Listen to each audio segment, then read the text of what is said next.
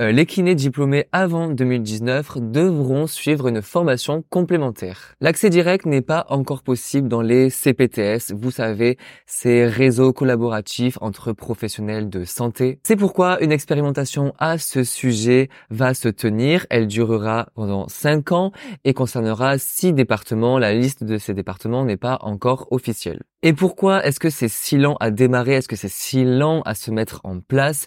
Tout simplement et comme d'habitude parce que les médecins sont très sceptiques et l'ordre des médecins a déclaré que faire de l'accès direct dans les CPTS était non pertinent.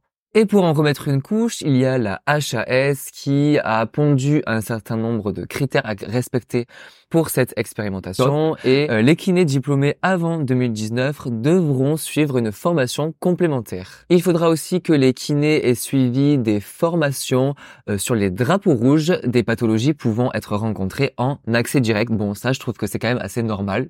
Par contre, coup dur, c'est que cette expérimentation devrait être limitée seulement aux adultes. Je vous laisserai voir plus en détail sur yotera.fr. Alors que ça pourrait être une avancée pour le système de soins français, on voit qu'il y a toujours autant de difficultés et de méfiance euh, pour faire confiance voilà aux kinésithérapeutes et surtout venant de la communauté bah, des médecins.